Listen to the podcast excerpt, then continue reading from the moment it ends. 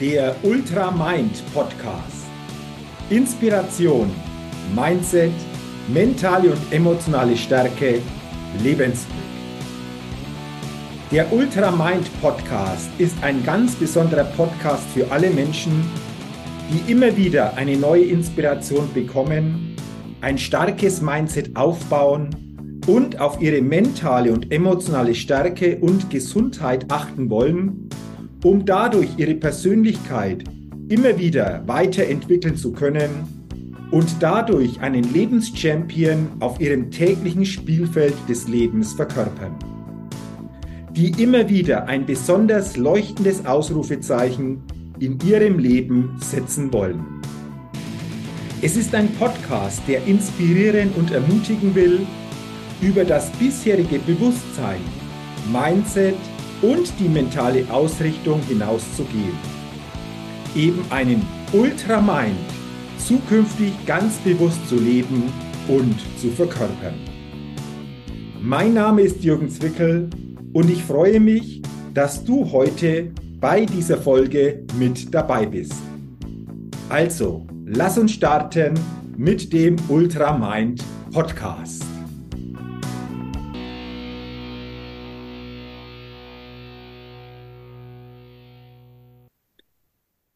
Fünfmaliger Gewinner des härtesten Eintagesrennen weltweit. Damit alleiniger Rekordhalter. Und Inhaber des Höhenmeter-Weltrekords über 24 Stunden mit dem Fahrrad. Das sind nur zwei ganz beeindruckende Fakten meines heutigen Interviewgastes im Ultramind Podcast. Und ich freue mich schon sehr auf unser Gespräch und ich freue mich sehr auf meinen Gast und äh, stelle ihn dir jetzt vor, denn ich begrüße im Ultramind Podcast ganz herzlich Robert Petzold. Lieber Robert, ich freue mich sehr auf unser Gespräch. Schön, dass du dir die Zeit nimmst und äh, ich glaube, wir können heute viele Dinge besprechen, die sehr inspirierend sind, aber sicherlich auch äh, das ein oder andere, was, denke ich, für die Zuhörerinnen und Zuhörer sehr, sehr interessant sein wird. Herzlich willkommen. Ja, hallo Jürgen. Ich danke dir vor allem für die, für die Einladung zu einem Podcast hier. Und ja, ich meine, du bist selber das Radar gefahren dieses Jahr und ich glaube, wir können da einiges Interessante besprechen. Absolut, absolut. Ähm, Robert, bevor das wir dahin kommen, ein paar Dinge habe ich schon von dir jetzt zur Vorstellung weitergegeben äh, ist für mich ganz immer äh, interessant. Wie bist du selbst zum Radfahren gekommen, beziehungsweise dann äh, solche Strecken vor allen Dingen auch zu fahren und dann noch in dieser Zeit oder einfach auch mit, mit diesen Ergebnissen? Wie, wie hat es funktioniert oder wie bist du dazu gekommen?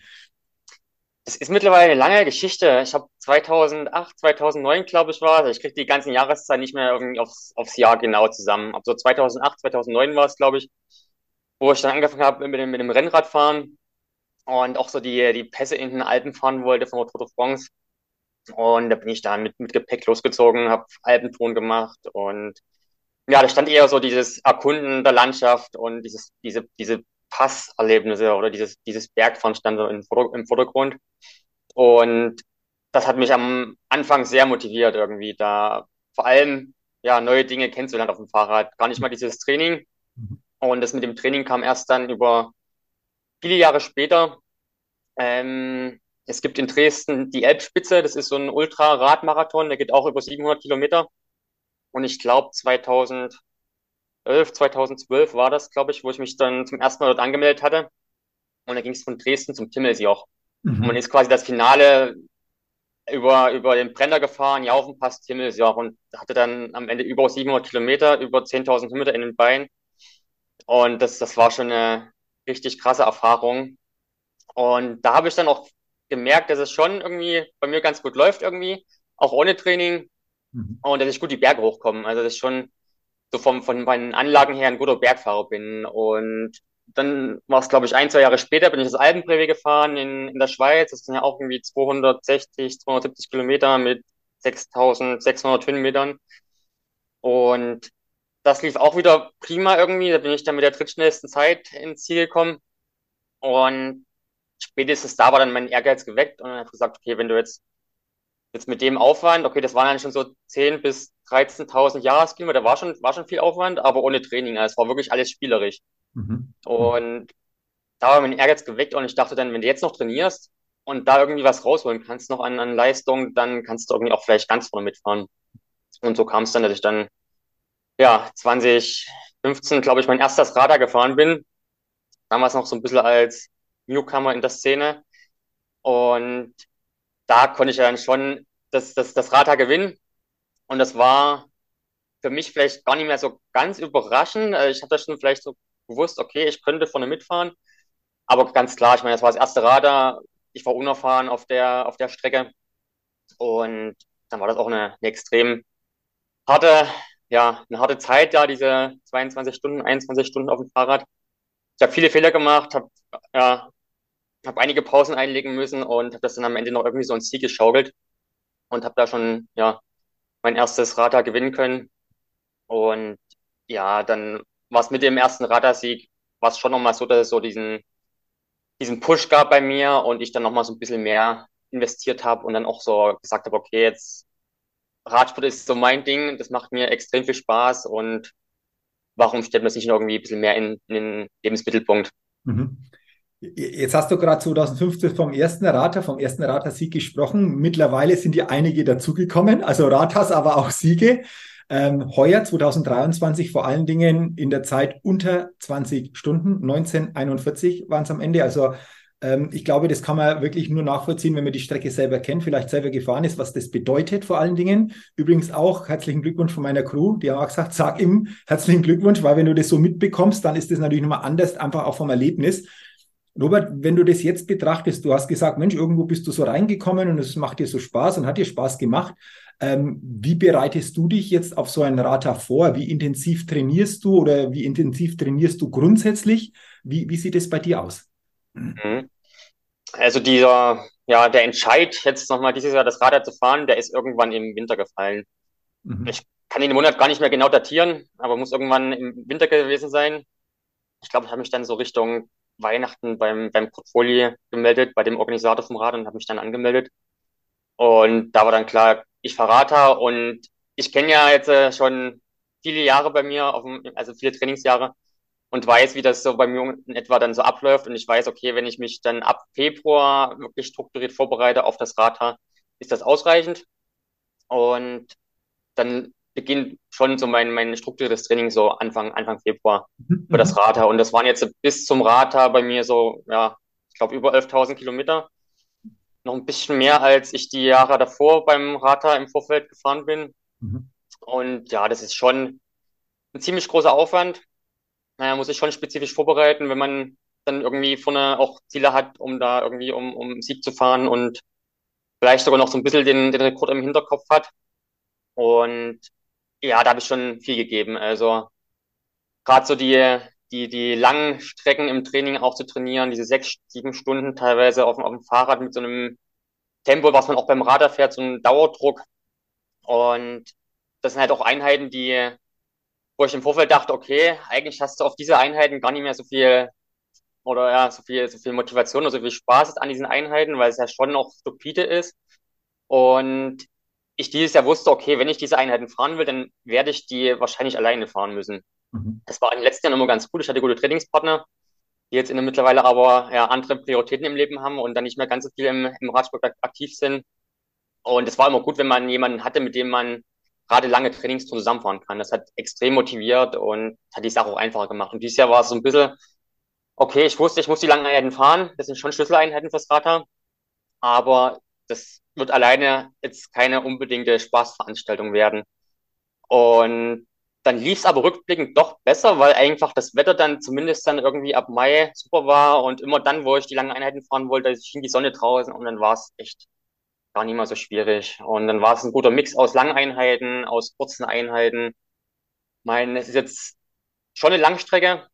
Man braucht die Ausdauer, aber wenn man vorne dann irgendwie 20 Stunden fahren möchte, muss auch die Schnelligkeit da sein und da müssen auch die, die intensiven Einheiten, Intervalle, das, das muss schon zumindest in einem gewissen Umfang mit, mit reinspielen ins Training. Und ja, dann waren es wirklich diese 11.000 Kilometer und ja, schon viel, schon viel Aufwand für das Radar. Absolut. Also du hast es angesprochen. Dieser Trainingsaufwand ist wichtig. Dieses körperlich gut sich vorbereiten ist natürlich elementar fürs Radar, aber auch für andere Langstreckenrennen. Robert, wie wichtig ist aus deiner Sicht auch dieser mentale Aspekt, auch schon in der Vorbereitung, sich immer wieder da drauf zu setzen, immer wieder die Einheiten durchzuziehen? aber dann zum Beispiel auch beim Rata selbst. Äh, wie hat es da bei dir ausgesehen, das Mentale? Gab es da auch mal Situationen, wo du sagst, okay, jetzt wird es auch für mich mal herausfordernd. Wie gehst du dann, wenn solche Situationen kommen, mental mit diesen Situationen denn um? Mhm.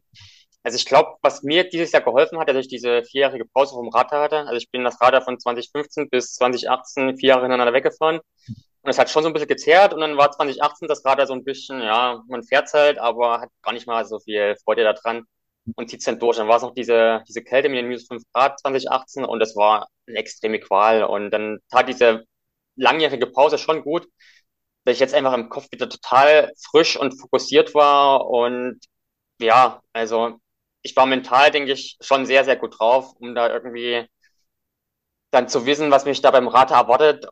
Auch die, die Strapazen, man kennt es ja aus den Vorjahren und ich wusste eigentlich genau, was mich erwarten wird. Und ich war trotzdem bereit, die Qualen anzunehmen und damit umzugehen und das Beste draus zu machen und einfach durchzuziehen. Und es ist schon eine enorm, enorme Kopfsache, dass man da dieses Ziel sich setzt, irgendwie zu sagen, okay, ich, ich möchte das Radar nochmal, also mein Ziel beim Radar dieses Jahr war, bestmöglich zu fahren, also schnellstmöglich ins Ziel zu kommen. Was dann die anderen machen, liegt ja nicht in meiner Hand. Also wenn jemand schneller ist, dann ist es so, dann kann das passieren. Aber mein Ziel war einfach, schnellstmöglich ins Ziel zu kommen. Und dann genau das nächste mit dem Rekord, das ergibt sich oder ergibt sich dann eben nicht. Das hängt halt an den Bedingungen mhm. und nicht immer nur an mir. Und das war jetzt schon eine Zielsetzung, wenn man sagt, okay, ich will so einen Rater, so eine Strecke über zwölf Alpenpässe einfach schnellstmöglich fahren, ist das schon ein ziemlich großer Anspruch. man fährt das ja wie ein Einzelzeitfahren. Man muss Pausenzeiten extrem minimieren, man darf sich kaum Schwächen leisten.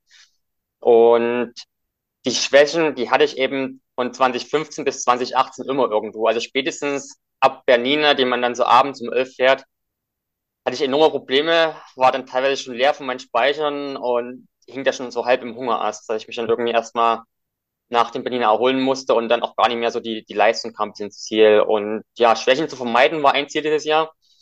Und ich wusste, okay, wenn du am Bernina irgendwie keine Schwäche haben willst, musst du für deine Verhältnisse langsamer losfahren. Und das war so ein wichtiger Punkt, glaube ich, wo ich mir dann gesagt habe, okay, du musst das Radar defensiv angehen. Das ist eine lange Strecke, dass man konstant, und das Radar muss man konstant durchfahren, um das irgendwie schnellstmöglich zu, zu beenden. Und da hat das dieses Jahr super reingespielt mit, ähm, mit den Mitstreitern dann. Wir waren dann irgendwie lange zu viert, zu fünf vorne und meine Mitstreiter sind schon schnell losgefahren für ihre Verhältnisse. Und es war dann genau das Tempo, was ich gebraucht habe, um dann konstant weiterfahren zu können, wo sie dann eher langsamer geworden sind, meine Mitstreiter. Und das hat genau gepasst von der, von der Leistung, weil auch beim Radar ist es so, es geht zwar viel berghoch, aber es gibt Abschnitte, wo man doch auch vom Windschattenfahren profitieren kann, kann. Und das hatte ich halt bis zum Motiroler. Da bin ich mit dem Hannes Fankhauser gefahren und wir haben uns da gut abgewechselt. Er hat auch viel im Wind gearbeitet und auch das hat dann dazu beigetragen, dass ich am Ende so eine schnelle Zeit fahren konnte. Also auch, auch das darf mit reinspielen, weil das sind unterm Strich auch wieder einige Minuten, die da natürlich einfach auch gewonnen oder vielleicht auf der Strecke bleiben, je, je, je nachdem. Äh, interessant. Ähm, Robert, es ist ja so beim Radar, dass äh, eine Crew auch begleitet. Und äh, bei dir ist es so, äh, es ist die Schweinecrew. Und äh, äh, da, da stellt sich mal die Frage, wie kam es denn überhaupt zu diesem Namen? Äh, und wie wichtig ist für dich vor allen Dingen, wenn die Crew dabei ist, auch die Crew an sich? Äh, um dann im Endeffekt dann auch äh, ja das erfolgreich finishen zu können. Welchen Anteil hat aus deiner Sicht auch die Begleitcrew und, und wie kam dieser, dieser Name Schweinecrew denn insgesamt zustande? also das, das Begleitteam hat einen riesengroßen Anteil am Erfolg. Also ich wüsste auch selber nicht, ob ich das Rad erfahren würde, wenn, wenn das unsupported wäre. Mhm. Weil für mich ist sowas ähm, auch so eine, einfach eine Teamsache, so, so ein Radfahren. Ne? Und es ist eine, ein Erlebnis für, für alle, auch für das Begleitteam, für mich und ist für alle gewinnbringender. Und wenn ich sowas alleine fahren müsste und dann die Erlebnisse nicht teilen könnte, vielleicht auf der Strecke, wäre das schon ein gewisser, ja, Reiz, der fehlen würde. Und ich weiß nicht, ob es mich da genug motivieren würde, das, das, das Rad da zu fahren. Und ja, die Schweinecrew, die steht eigentlich seit 2015. Ähm, ja, wir trinken Schweineblemme oder ich trinke Schweineblemme bei, beim Rater. Es gibt die Schweinecrew, es gibt die Schweinekache. Also seit 2015 ist die Hilde, der eigentlich Lars heißt, sein Spitzname ist aber Hilde. Und er er stellt quasi die Schweinekarre, das ist sein, sein Mercedes ähm, Viano oder Vitor, keine Ahnung, eins von beiden. Und ja, also die, die, die Schweinecrew, das ist einfach ja mein ein Begleitteam und wir sind seit vielen, vielen Jahren schon freundschaftlich verbunden durch das Radfahren, teilen da viele Erlebnisse und ja, die, die kennen mich ganz genau. Und da hatten wir so eine Phase irgendwie, das war dann so 2013, 2014, wo wir uns irgendwie alle Spitznamen gegeben hatten. Und ich war dann das Schwein. Und dann sind wir ein paar irgendwie Schweinestallrunden gefahren nach Tschechien, nach Moldau, ins Erzgebirge hoch. Und dann, dann kam es so, dass ja, ich das Schwein war und dann kam die Schweinekro, die Schweineplempe, Schweinekarre und dann, ja, haben wir uns da die, die Zeit auch noch möglichst spaßig da irgendwie, ja, vertrieben und, ja, verbringen da unglaublich viele schöne, wertvolle Momente miteinander und es macht einfach dann auch echt Spaß im Team. Okay. Äh, interessant, äh, Robert, bei der Begleitung. Ihr habt ja auf Insta auch das eine oder andere dann gepostet. Und da gibt es so eine Szene, äh, oder zwei Szenen habe ich da gesehen im Nachgang, ging es durch einen Tunnel dann wurde die Tür aufgemacht, dann wurde beschallt und vor allen Dingen fast so ein Disco-Feeling erzeugt. Auf dem Pass habe ich da auch so ein Bild gesehen. Äh, jetzt die Frage, ähm, wenn du da so durchfährst und es ist so diese Musik, aber auch so mit dieser Disco-Kugel, diese, diese Lichteffekte, äh, wie hilft dir das? Hilft dir das in dem Moment, dass das doch nochmal ein bisschen mehr zieht dann oder, oder, oder, oder spürst du das dann? Äh, das habe ich spannend gefunden, aber dachte, das interessiert mich jetzt einfach mal aus deiner Sicht, wie du das empfindest, das Ganze. Mhm. Ich habe ja die Zielsetzung gehabt, das Rad halt möglichst schnell zu fahren. Und dann ist man schon so einem Fokus drin und das ist eine Sache, wo man irgendwie über 20 Stunden Spannung halten muss. Man darf keine Fehler machen, man muss konzentriert bleiben, man muss eine Leistung treten, die gerade so noch passt, was dann auch über viele Stunden dann irgendwo wehtut und anstrengend ist und schon natürlich eine Tortur ist. Und das sind so kleine Momente, glaube ich, die, die einen ablenken können. Einfach mal so, wo man vielleicht mal für, und wenn es nur für ein paar Sekunden sind, wo man so ein bisschen diesen, diesen Tunnel vielleicht oder die Schmerzen vergisst, bisschen abgelenkt wird, irgendwie dann wieder ein Lächeln ins Gesicht kriegt und ja, das kam dieses Jahr schon häufig vor. Also da der Vinzenz ist da quasi der DJ im Auto gewesen und dann wurde auch einfach mal ja einfach Musik aufgelegt, wie Modern Talking, was jetzt vielleicht nicht aller jedermann Geschmack da trifft, aber was dann in dem Moment genau das Richtige ist. Absolut, absolut. Also faszinierend. Und äh, wie du so sagst, in dem Moment hilft es dann ein bisschen. Und wenn diese Momente häufiger da sind, dann kann das auch wieder am Ende so einen Unterschied natürlich machen. Ganz, ganz spannend. Ähm, Robert, wir haben jetzt heute Interview 20. Juli. Jetzt läuft parallel die Tour de France. Gestern war ja diese Königsetappe. Ähm, Pogacar ist ja dann letzten Kilometer echt eingebrochen. Äh, über, ich glaube, 168 Kilometer, aber vor allen Dingen über 5000 Höhenmeter. Wenn du dir das so anguckst, äh, du bist jemand, der für den Berg prädestiniert ist. Ähm, ich weiß nicht, ob du die Gedanken schon gemacht hast, aber mal angenommen, du würdest da mitfahren. Äh, wie würdest du das sehen? Ist das irgendwo ein Stück weit einzuschätzen für dich, wo du dich da irgendwo aufhalten würdest, wenn du sagst, du fährst bei dieser, bei dieser Tour zumindest jetzt mal eine Etappe nur mit? Wie, wie würdest du das sehen? Ja, von ein paar Jahren habe ich mir schon, schon darüber Gedanken gemacht, ähm, ob das funktionieren würde. Und ich glaube, es würde zumindest funktionieren, dass man, wenn ich frisch bin und jetzt irgendwie keine zwei Tourwochen in den Beinen hätte, ich könnte vermutlich schon eine Etappe im Zeitlimit finishen, ne? aber man, es ist schon natürlich noch ein anderes Niveau. Und gerade in den letzten Jahren ist das Niveau bei den Profis nochmal irgendwie ähm, stark gestiegen. Und jetzt ist die Spitze auf, ja, das sind, das sind Leistungswerte, das ist nochmal ein, ein ganz, ganz anderes Level. Also man kann es ja auch mittlerweile messen mit Leistungsmessern. Und ich glaube, die Spitze bei der Tour de France, so die, die schnellsten Fahrer, die haben Schwellenleistung von über 6 Watt pro Kilogramm und fahren ja teilweise wieder Berge hoch mit 7 Watt pro Kilogramm, wenn es so 20 Minuten Belastungen sind. Und auf 20 Minuten würde ich einen Leistungsoutput hinkriegen von vielleicht so 5,6 Watt pro Kilogramm. Also das ist schon mindestens zwei, drei Level tiefer. Also da ist diese, ja, ich meine, das, das sind schon Talente im, im Profiradsport die ja, haben natürlich auch nochmal eine ganz andere, ja, ganz andere Rahmenbedingungen. Die trainieren seit vielen Jahren professionell und bei mir ist ja eher semi-professionell und ich habe auch spät angefangen. Erst mit 18, 19 Jahren dann angefangen mit, mit Sport generell. Und da fehlt mir schon, denke ich, so ein bisschen die, die Ausbildung der Jugend. man hätte vielleicht noch ein bisschen mehr ähm, ja, Grundlagen legen können, wo man dann später von profitiert. Und was ich ja auch mache, ist ja eine schon andere Belastungen. Ne? Also die Profis sind extrem stark auf, auf kurzen Zeiträumen, ja, von wenigen Sekunden. Die müssen Antritte beherrschen können, müssen Verschärfung mitgehen können. müssen natürlich auch Bergetappen von fünf, sechs Stunden bewältigen können. Und bei, bei fünf, sechs Stunden geht es bei mir erstmal los beim Radfahren. Ne? Da ist man dann erstmal so im Rennmodus drin und dann fährt man noch 15 Stunden weiter. Also es ist schon eine ganz andere Belastung und das habe ich auch, diese Belastung fürs Rad habe ich ja so trainiert im Vorfeld. Also es ist von der Intensität schon, denke ich, ein ganzes Stück tiefer gewesen, als was da ein Profi trainieren muss.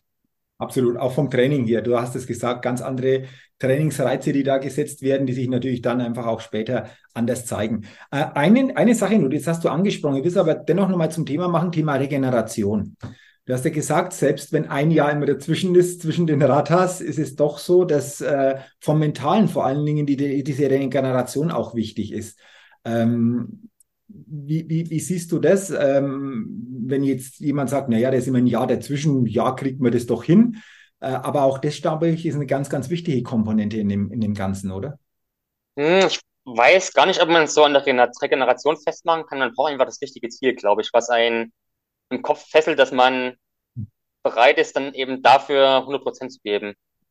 Und ich glaube, das ist eher, man kann sich schon, glaube ich, innerhalb vom Jahr von, von vielen Dingen regenerieren und braucht auch weniger als ein Jahr, aber man braucht irgendwie immer ein Ziel, was einem im Kopf selber so, so fesselt, dass man dafür alles geben möchte. Und das war vielleicht dann 2018 nicht mehr der Fall, wo ich gesagt habe, okay, ich fahre jetzt nochmal Rata.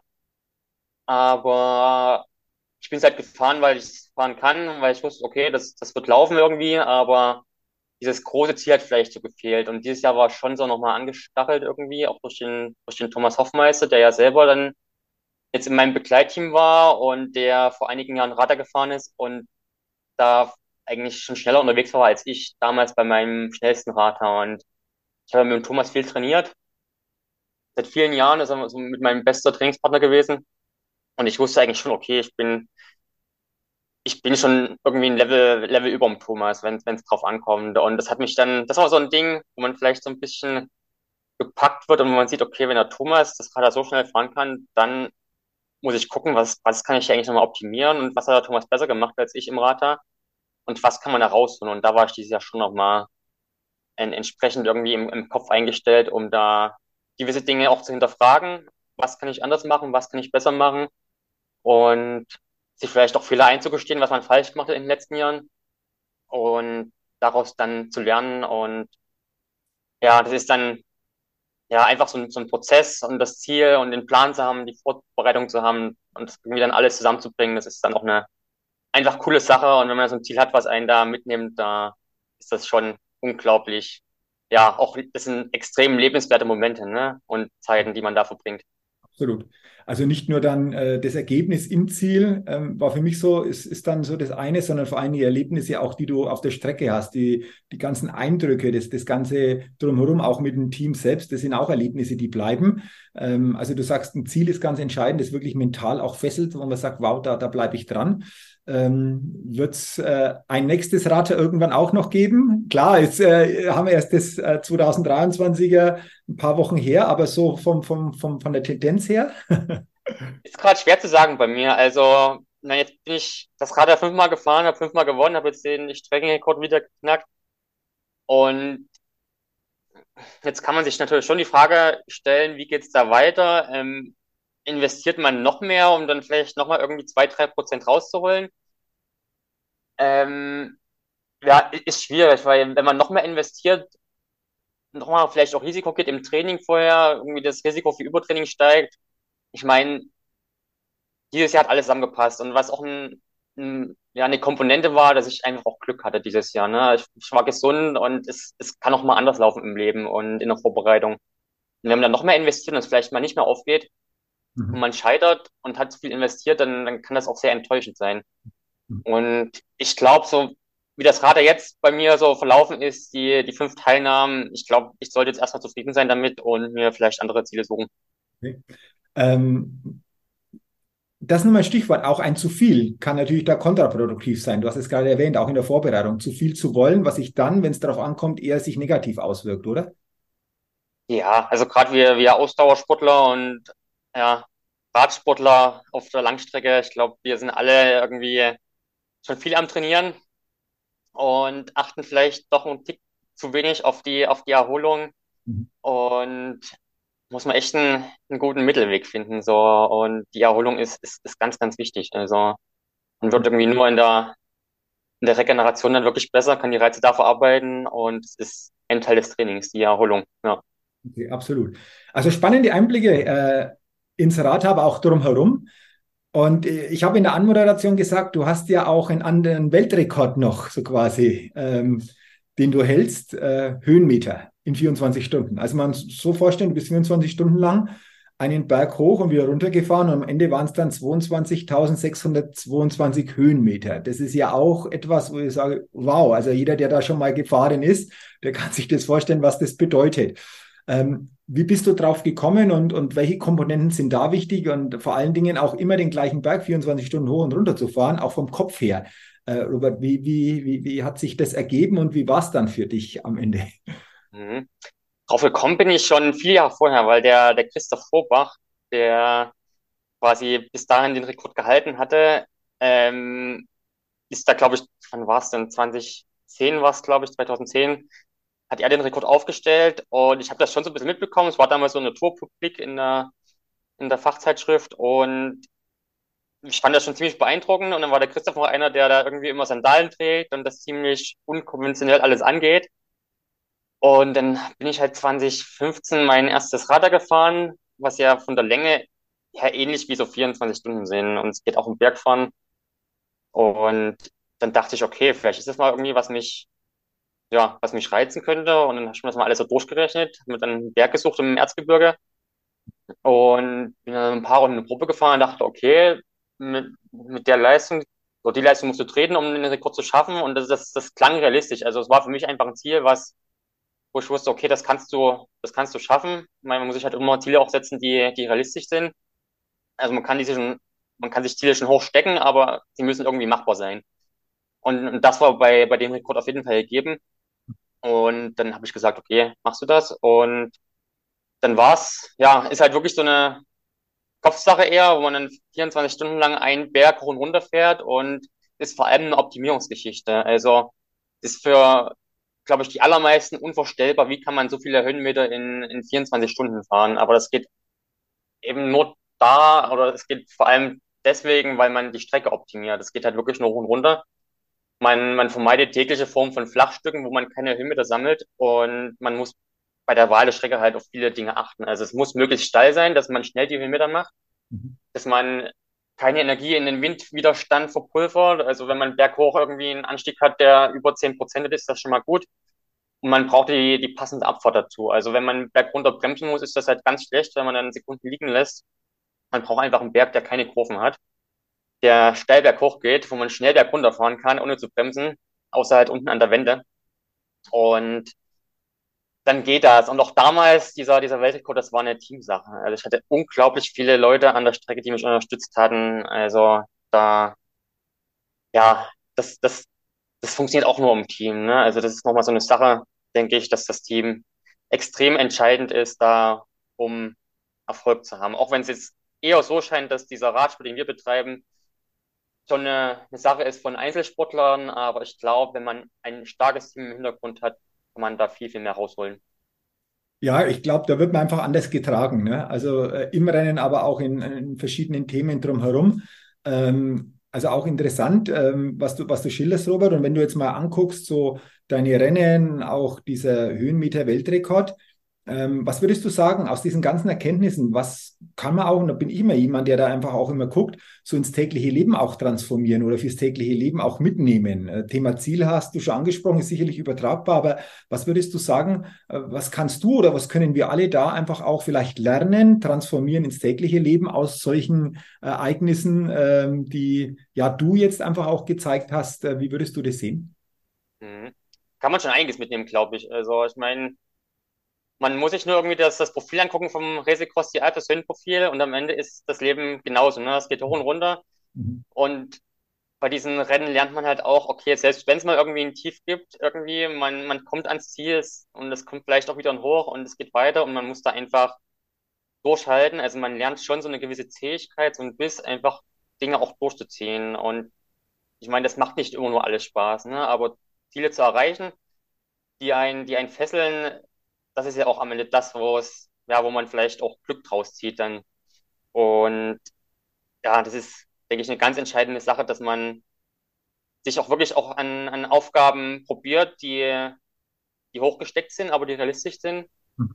ähm, die zum Teil anstrengend sind, aber die man dann irgendwie versucht durchzuziehen. Ne? Also wenn das Ziel einen wirklich so fesselt, dass man da viel irgendwie für opfern will, investieren will, dann kann man halt im, im Leben auch wirklich ganz, ganz viel, ganz, ganz viel erreichen. Also, und mhm. ja, ist eine Ausdauersache. Das Leben ist auch ausdauernd und da gilt es immer dran zu bleiben. Ja. Und, und wie auch bei so einem Radar, auf dem Weg kann natürlich auch das eine oder andere vorkommen, was nicht unbedingt planbar auch ist, oder? Da gab es bestimmt auch Situationen bei dir. Die beste Planung kann in der Realität manchmal anders aussehen und dann gilt es halt auch dann in dem Moment damit umzugehen, oder? Ja, man braucht immer irgendwie einen guten Plan B und auch da, also ich hatte bei den ersten Ratas halt Probleme mit der Verdauung. Ne? Ich habe mich übergeben müssen. Und dann ist halt auch das Team gefragt, die Ernährung umzustellen und da irgendwie trotzdem noch das Beste draus zu holen, auch wenn es vielleicht nicht mehr ideal ist, aber irgendwie man muss dann der Punkt, das Beste draus zu machen. Man darf halt nicht verzweifeln. Ne? Mhm. Und man muss irgendwie, beim Rata war es dann so, ich habe beim ersten Rata eine Schwäche gehabt nachts, ich war müde und habe dann wirklich gesagt, ich halte jetzt an und habe mich ins Auto gesetzt, mal für zehn Minuten, habe mal kurz geschlafen und habe dann so nach dem Rata so ein bisschen re, äh, oder drüber nachgedacht, was kann man in der Zukunft besser machen. Und mir war klar, okay, wenn du nochmal Radar fährst, selbst wenn es dir schlecht geht, du, du hältst nicht mehr an. Du fährst einfach immer weiter. Und selbst wenn du langsam weiterfährst, du kommst halt dem Ziel näher als, und, und, und wenn, wenn, du Pause machst, kommst du halt dem Ziel nicht mehr näher. Und für mich war dann klar, okay, selbst wenn du eine Schwäche hast, du, du fährst weiter, du, du trittst immer weiter und auch wenn es langsam ist, aber irgendwann geht es wieder besser, irgendwann wieder eine Abfahrt und dann kommt irgendwann wieder die Helligkeit, wird morgen und dann läuft es eh wieder ein Stück besser.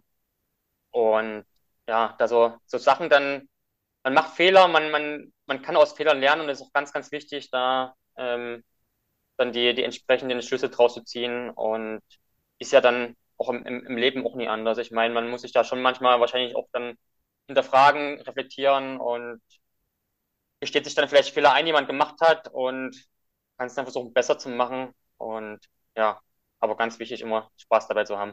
Absolut. Und du hast es gerade angesprochen, diese echt ähm, vielleicht auch herausfordernden Phasen, wo es wirklich auch nicht gut geht oder wo es wirklich auch mal schlecht geht die bleiben aber nicht so. Ne? Irgendwie verändert sich das dann auch wieder. Und das ist, glaube ich, auch so eine Botschaft, die wir so fürs tägliche mitnehmen können. Egal wie die Situation aussieht, wenn man irgendwo ein Stück weit dran bleibt, verändert sich das auch wieder. Das war so eine Erkenntnis, die ich da sehr, sehr gut mitnehmen konnte. Also ganz, ganz spannend, äh, Robert, was du über das Rad aber auch äh, darüber hinaus äh, uns weitergegeben hast. Und ähm, was mich und äh, denke die Hörerinnen und Hörer auch noch interessiert, jetzt haben wir sehr viel über das Fahrradfahren gesprochen. Was magst du denn neben dem Fahrradfahren noch? Also so die, die, ich sag mal so, wie viele sagen, normale Tätigkeit, wie sieht's denn da aus? So quasi, ähm, wo bist du da unterwegs? Ja, also mir dreht sich schon ziemlich viel ums, ums Fahrradfahren. Ähm, ich bin grundsätzlich erstmal selbstständig und mache da in meiner Selbstständigkeit viele, viele Dinge. Ähm, zum einen planen wir Rennradreisen und führen die auch durch. Auch mit, mit Queldich als Partner. Hm.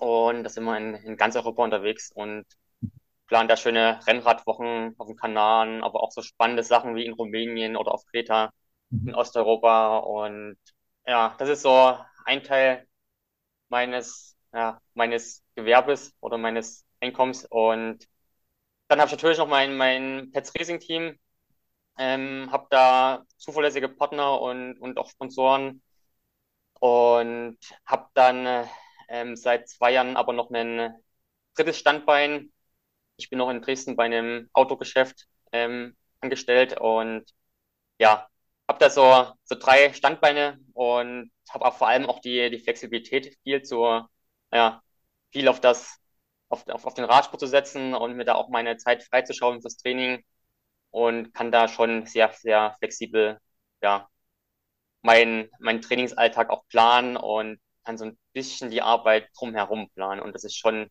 gerade noch so ein Luxus. Okay, äh, du hast es angesprochen, quäl dich, ähm, Radreisen ähm, in verschiedenster Form. Äh, Gibt es auch eine Website, wo das entsprechend auch aufgelistet ist, wo geht es dahin? Ähm, könnte ich mir vorstellen, natürlich auch äh, interessant und ich denke auch mal die Frage für jeden etwas, also für ambitionierte Radfahrer wahrscheinlich, um vielleicht das auch als Trainingsmöglichkeit zu nutzen, aber auch für Radfahrer, die sagen, na ja, ich will einfach mal eine schöne Tour vielleicht über einige Tage erleben, oder? Ist da für jeden etwas, etwas dabei im, im Portfolio? Ja, also wir, wir fahren ja bei Quidditch immer in, in drei Gruppen und da gibt es eine schnelle Gruppe, eine, eine ausdauernde Gruppe und eine entspannte Gruppe. Und die allermeisten finden da immer ihre richtige Gruppe und wir haben da auch wirklich Neulinge dabei und die dann auch mit, in der, mittlerweile da schon ja, große Ziele verwirklicht haben. Ähm, wir hatten einen, einen Teilnehmer beim Bergtraining Teneriffa, der war etwas übergewichtig und der wollte halt in der Woche irgendwie schon mal irgendwie 10 Kilo abnehmen. Und die Woche hat ihn dann mit den, mit den Guides vor allem, mit dem Thomas, der war als Guide dabei, und die hat ihn so motiviert, die Woche, dass er wirklich dann in der Zukunft jetzt selber extrem lange Strecken fährt. Also Race Around Austria dann und das hat ihn so gefesselt alles und motiviert. Und da sieht man auch dann so die Entwicklung von, von, von Gästen dann über Jahre hinweg, dann wie die vielleicht von eher Einsteigern, die ja eher unsportlich sind oder ja vielleicht erstmal reinkommen müssen in den Radsport, dann ja die dann Ziele entwickeln und dann die Ziele dann irgendwie verfolgen und dann ja über, über Jahre hinweg dann echt so, so starken Athleten werden. Also aber grundsätzlich ist bei Quidditch für, jeden was dabei. Wir haben, wir haben anspruchsvolle Bergtrainings, wir haben Relaxed-Reisen. Mhm. Also da, da finden die allermeisten ja ihre passende Reise. Hast du ähm, äh, so ein so ein Gebiet, so ein Land, wo du sagst, wow, das war für dich das Faszinierendste, was das Radfahren betrifft, auch vom Drumherum. Äh, was ist das für dich? Hast du da so einen Tipp? Mhm. Mittlerweile sind das mehrere Tipps. Also zum einen gefällt mir immer noch Andalusien ähm, traumhafte Gegend, kaum Verkehr. Wenn Verkehr ist, die Spanier sind total rücksichtsvoll gegenüber Radfahrern. Mhm. Und super Straßen, super Wetter. Also so im, im Oktober Andalusien geht es in das Sierra Nevada hoch auf den, auf den Pico, Pico del Veleta. Ähm, der höchste befahr, befahrbare Punkt mit dem Rennrad in Europa. Da kann man von Granada hochfahren, 50 Kilometer Anstieg, noch länger als der Bernina Pass. Und dann ist man oben auf über 3000 Meter Höhe mit dem Rennrad. Und das ist schon extrem faszinierend. Und man kann vor allem in das Sierra Nevada von ganz oben nach ganz unten schauen. Man kann da wirklich diese 2000 Höhenmeter einsehen und sieht unten Granada. Also das ist schon extrem beeindruckend da, die Landschaft. Und dann war ich letztes Jahr zum ersten Mal in Montenegro und auch traumhaftes Land. Also für viele wahrscheinlich unbekannt, aber es, es gibt dort diesen Domitor Nationalpark und da führt so eine, so eine Passstraße drüber. Und das sind einfach unglaublich schöne Landschaften. Ähnlich wie in den Alpen, aber doch ein bisschen anders. Man, man hat einfach da in Montenegro noch diese, diese unglaublichen Weiden. Es gibt so Hochebenen und man sieht man in der Ferne das nächste Gebirge und man hat unglaubliche Weitblicke, so eine Mischung aus Mittelgebirge und Hochgebirge. Und ja, da gibt es, glaube ich, noch einige Sachen mehr. Also Albanien würde mich nochmal reizen als Land, aber ja, mein ich habe das Privileg, durch die Quidditch-Reisen auch viele kennenlernen zu können. Kreta, ja, viele Inseln im, im, Mittelmeer und da hat jede Insel so auch ihren Reiz. Und es, es, gibt nicht nur Mallorca, wo man gut Rennrad fahren kann, es gibt ganz viele Inseln mehr im, im Mittelmeerraum. Und das ist auch so eine Sache, die mich in den letzten Jahren auch motiviert hat, weil wenn man über viele Jahre lang den, den Radsport betreibt und bei sich zu Hause trainiert, dann kennt man irgendwann alle Strecken. Und wenn man dann trotzdem noch irgendwie nach zehn Jahren neue Sachen kennenlernen kann, weil man halt irgendwo hinfährt und da wieder diesen, diesen, diesen Neugier hat, die man vielleicht selber am Anfang in den ersten Jahren zu Hause hatte, dann, dann kann man da auch nochmal so die, die Motivation oben halten und sich ja auch für, für manches Training da motivieren. Also spannende Tipps und äh, diejenigen, die noch mehr erfahren wollen, würde man sagen, einfach mal auf Quelldich gehen, auf die Seite da gibt es entsprechend ja alle Infos, auch zu den Reisen, auch wohin die Reisen gehen. Und äh, ich denke, da ist dann, wer sich interessiert, für jeden etwas dabei. Sehr schön. Ja, lieber Robert, Mensch, es war ein total spannendes Gespräch. Also mir hat es sehr, sehr viel Freude gemacht, konnte auch wieder viel für mich mitnehmen, bestimmt auch für die Hörerinnen und Hörer viel Inspiration und viele interessante Impulse dabei gewesen.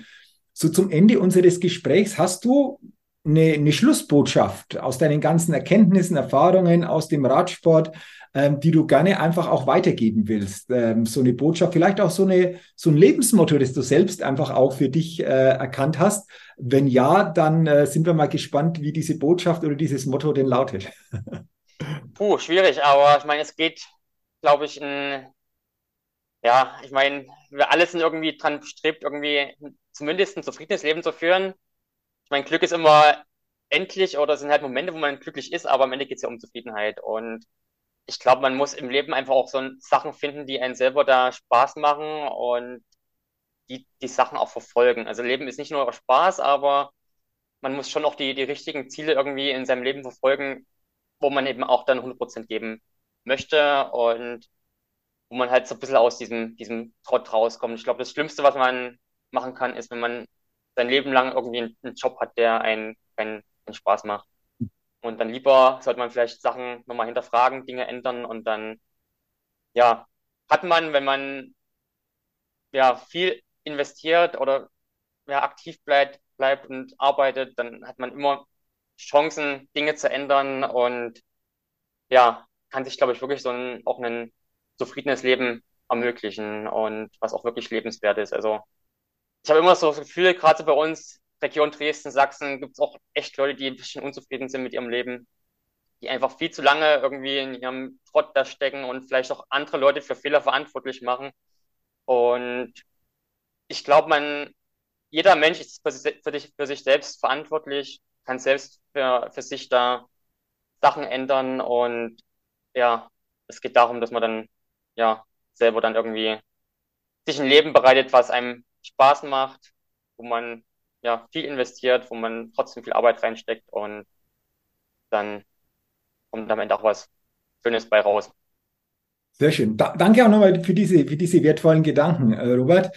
Und vor allen Dingen danke nochmal für das äh, interessante, inspirierende Gespräch, für unseren Austausch. Hat mir, wie gesagt, sehr viel Freude gemacht und äh, für dich natürlich weiterhin sowohl sportlich wie auch in allen anderen Bereichen alles, alles Gute, möglichst viel Erfolg, wie auch immer jetzt neue Ziele aussehen. Du hast es angesprochen, mal gucken, wo es da entsprechend äh, hingeht und äh, das äh, werde ich oder sicherlich die Interessierten dann auch mitbekommen, wie denn das dann entsprechend sich darstellt. Und äh, wie gesagt, nochmal herzlichen Dank und bei den Toi Toi Toi alles Gute. Ja, danke dir auch. Sehr, sehr gerne. Liebe Zuhörerinnen, liebe Zuhörer, danke auch an dich, dass du heute in diese Ultraman Podcast Folge hineingehört hast. Wünsche dir, dass du viel Impulse und viel Inspiration mitnehmen kannst und wünsche dir natürlich auch alles Gute und denke immer daran, wenn es um deine innere Aufstellung auf deinem täglichen Spielfeld des Lebens geht, da geht noch was, entdecke in dir, was möglich ist, denn du bist dein einziges Limit. Sei ein Lebenschampion und Mindset-Rebell auf deinem täglichen Spielfeld des Lebens, denn dadurch gewinnst du auch immer als Persönlichkeit. Bis zum nächsten Mal, dein Jürgen. So, jetzt bin's ich nochmal. Nochmals herzlichen Dank, dass du heute in diese Folge hineingehört hast. Und ich freue mich, wenn du viel neue Inspiration und ein neues Bewusstsein für dich mitnehmen kannst. Wenn du willst, gib mir gerne auch eine positive Bewertung bei iTunes für meinen Ultramind Podcast. Dafür sage ich jetzt schon herzlichen Dank. Ja, und wenn du noch mehr zu mir meiner Tätigkeit und meiner Arbeit erfahren willst, zu meinen Keynotes, inspirierenden Seminaren und verändernden Coachings, dann geh gerne auf die Seite www.jürgenzwickel.com. Ich wünsche dir weiterhin eine gute Zeit mit einem Ultra Mind. Dein Jürgen.